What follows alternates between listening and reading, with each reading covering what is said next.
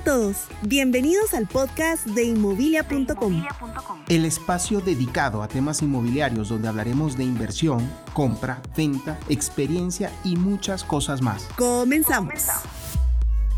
Hola amigos, qué bueno estar nuevamente con ustedes. Bienvenidos a su canal de inmobilia.com. Hoy, como siempre, tengo un invitado muy, muy, muy especial. Él es José Morales y es un ejecutivo de alto nivel de una empresa transnacional. Pero su historia, la verdad es que es impactante. Como ustedes saben, eh, nosotros estamos generando mucho contenido para ayudarlos a que aprendan sobre temas inmobiliarios para que puedan hacer mejores inversiones.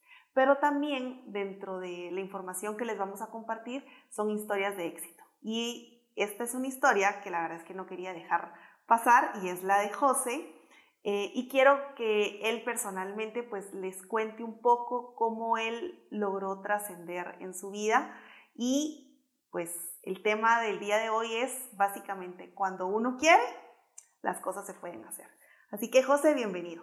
Gracias Dani, muchas gracias por la invitación. La verdad que es interesante y poder compartir un poquito la experiencia y las necesidades que nos ha tenido toda la vida, porque no solo es experiencia, sino que qué te ha llevado a tener esa experiencia, ¿verdad? Entonces, gracias por darme este espacio y poder compartir un poquito de mi vida.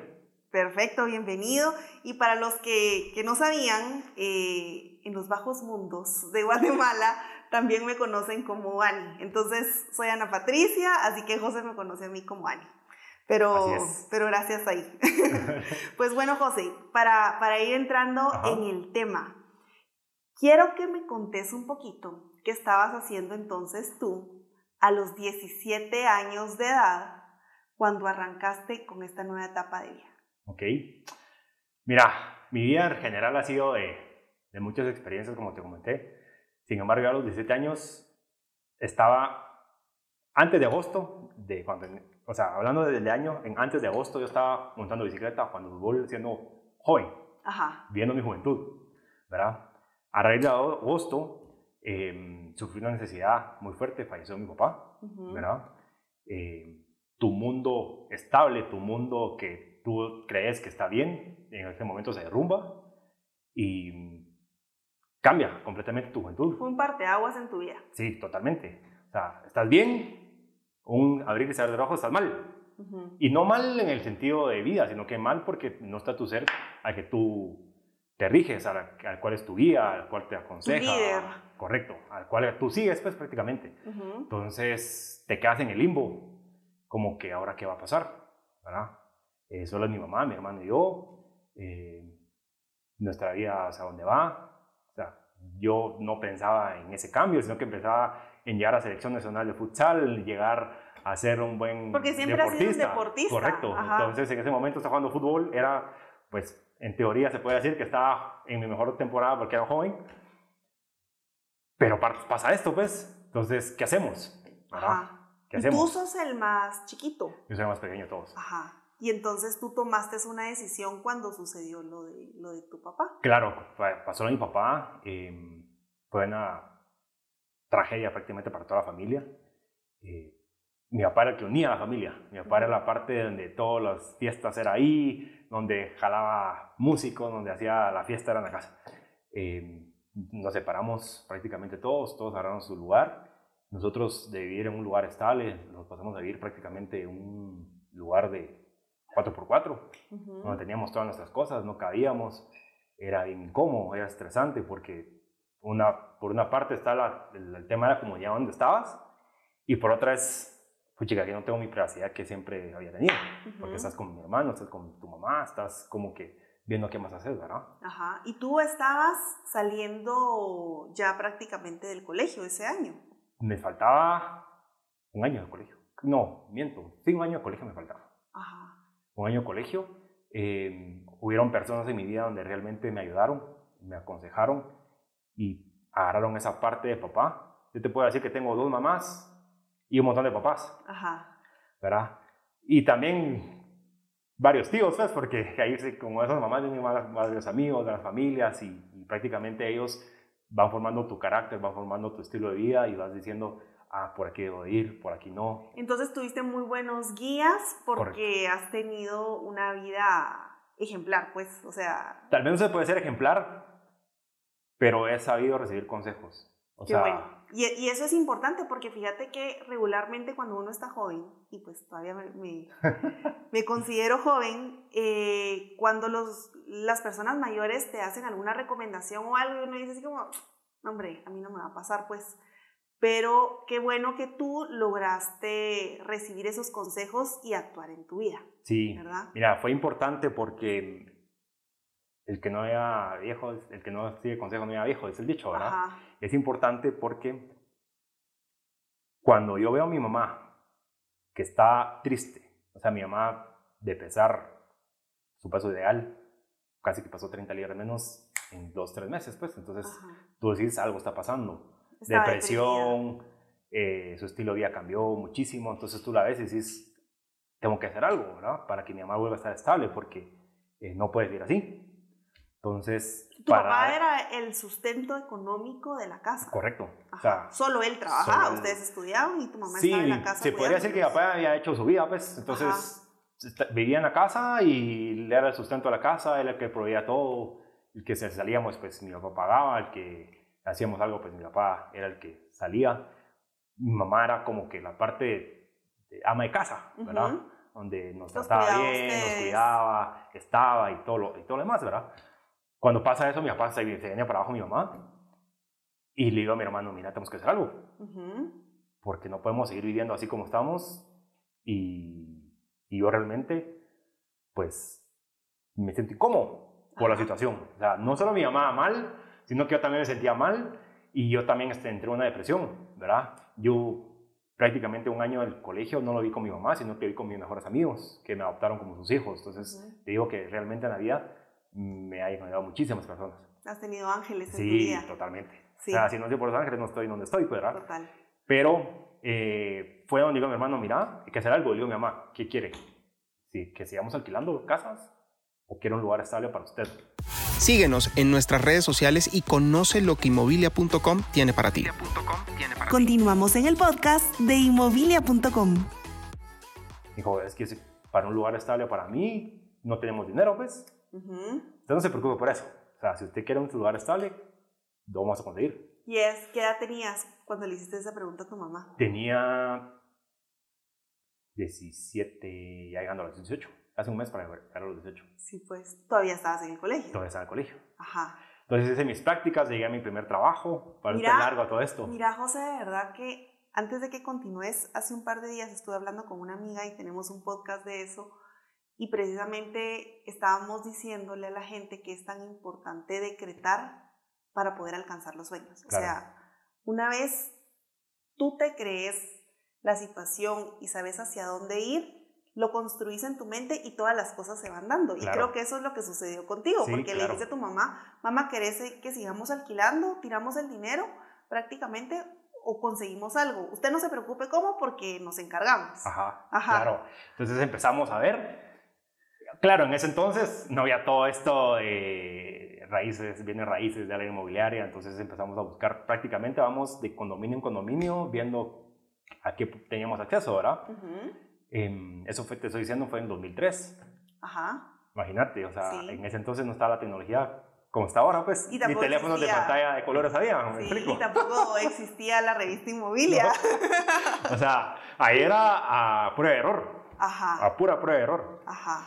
Entonces, eh, hubieron otras personas que nos ayudaron a, a- a decir, mira, aquí hay una notificación nueva, mira, aquí hay una residencial nueva, mira, aquí hay otro condominio. Ajá. Es a qué aspirabas tú, ¿verdad? Ujú. Porque obviamente es algo que tú quieres, pero tal vez no, no puedes. Ajá. Entonces tienes que acomodarte a algo que sí puedes y, y por lo menos te gusta, ¿verdad? Y es que eso también es otro proceso de frustración, pues porque uno regularmente empieza a buscar en los lugares donde uno quisiera vivir y cuando te empezás a aterrizar en la idea de, ah, la gran, no, no lo puedo pagar, ¿verdad? Entonces también es Claro. como un proceso, ¿verdad?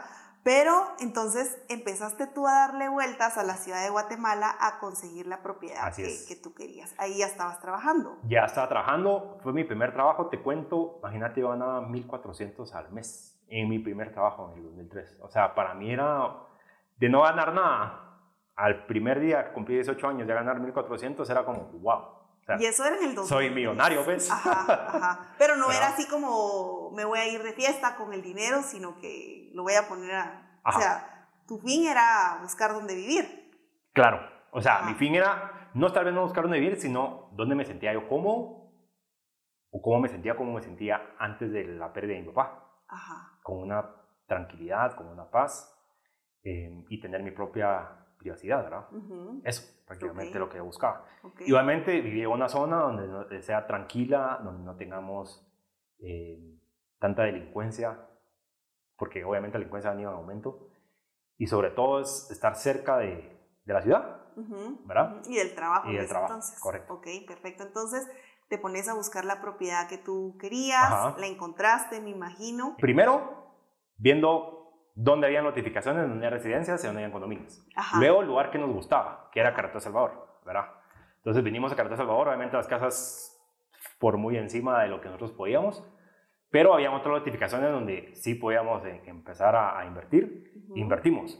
En ese entonces no habían lugares como ustedes, pues, que lo podían asesorar a uno, o no era una inmobiliaria como tal que decía, mira, por aquí mejor invertir, por aquí lo otro. Claro, ahora hay facilidades. Ajá. Y realmente hay que aprovechar esas facilidades. Totalmente, totalmente. Porque si no, como te digo, si no se les consejos, mete la pata, pues. Total, total. Entonces, para seguir el caminito, le diste vuelta a toda carretera El Salvador hasta que encontraste el lugar ideal. Ahí tenías 18 años. 18 años. Ajá. ¿Y qué? ¿Pasó? Uf. Te voy a resumir porque si no, no terminamos hoy. Ajá. Pero Vinieron ángeles nuevamente y antes no estaba eso fraccionado tu... El enganche. El enganche, sino que antes era... Pago de contado. Pago de contado el enganche y lo ¿Y cuánto era el enganche, José? Pero porcentualmente, no de plata, sino... Como el 20%. El 20%, de contado. De contado. Ajá. Si no, pues ahí miras qué haces, ¿verdad? Pero entonces vinieron ángeles, tuvimos ahí una plata extra que teníamos de todo lo que teníamos ahorrando, la metimos a la inversión. Uh y fue como, ¡pum!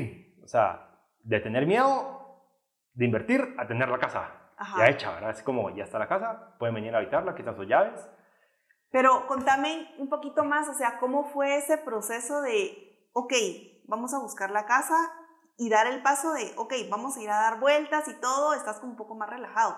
Pero a tus 18 años, José, que regularmente los chavos están en otro plan completamente diferente, sea jugando fútbol o haciendo fiesta o de novios o lo que tú querrás, o sea, a asumir el rol de responsabilidad y decir, yo voy a conseguir un lugar para que mi mamá esté tranquila y para que yo también esté bien. Pero meterte una hipoteca a los 18 años, o sea, contame qué fue lo que se movió adentro. Nosotros vivíamos en San Cristóbal. Eh, nos tuvimos que mudar. Estábamos en una casa, en un apartamento, nos mudamos a otro apartamento y esa movera de, de casa en casa era incómodo. Y eran líos y eran pleitos porque yo quiero esto, yo quiero lo otro, yo, mira, ya estoy desgastada, ya estoy cansada. Entonces lo que hicimos fue, una noche yo me puse a meditar, le dije, Dios mío, ¿qué hago? ¿Verdad? Entonces, hay que comprar casa, pero ¿cómo hago para pagar ese enganche? Entonces le digo a mi hermano, mira, yo estoy dispuesto a dar todo mi sueldo. ¿Tus 1.400 1.400 quetzales. Imagínate, mi, todo mi sueldo para comprar una casa. O sea, ¿qué prefieres? ¿Regalar tu dinero o por lo menos invertir en algo ahorita para que agarre valor en el tiempo? Inversión, compra, experiencias y muchas cosas más. Continuamos en el podcast de inmobilia.com. Entonces me dijo, mira, yo no tengo dinero. O sea, yo lo único que puedo hacer es ver la posibilidad de que haya un crédito. Porque yo a los 18 no podía sacar un crédito. Porque ya hasta los 21 puedes tener un crédito, ¿verdad? Bueno, hoy, eh, a la fecha de hoy, digamos, eh, un crédito hipotecario en cualquier banco, la edad mínima para poder calificar son 25 años. Y a través del FHA ya te aceptan con 18 años, pero hay ciertas condiciones. O sea, no es así como yo soy súper buen administrador y yo tengo todo el corazón y le voy a dar toda la plata al banco, todo mi sueldo, eso no te lo autoriza. Claro. Hoy, pues. A, nosotros, a mí me pasó exactamente lo mismo, porque ¿quién iba a pagar? Yo.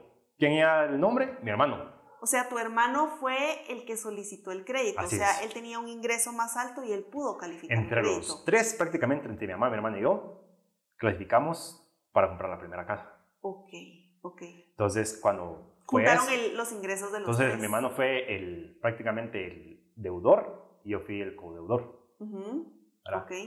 Entonces, ahí fue, pagamos la, la primera parte. Yo estaba con un miedo, porque digo, la casa estaba en 2.300 quetzales en ese entonces. Ajá, la cuota. 2.300, la cuota mensual. Y tú yo ganabas estaba en 1,400. 1.400. Ajá. Digo, Dios mío, tú tienes que hacer algo, ¿ves? Porque uno dice, y con el miedo, ¿ah? porque uno está con el agua aquí y dice, "Ah, ¿qué me metí? Ajá. Empezaba a justificar, no hubiera metido, mejor hubiera alquilado.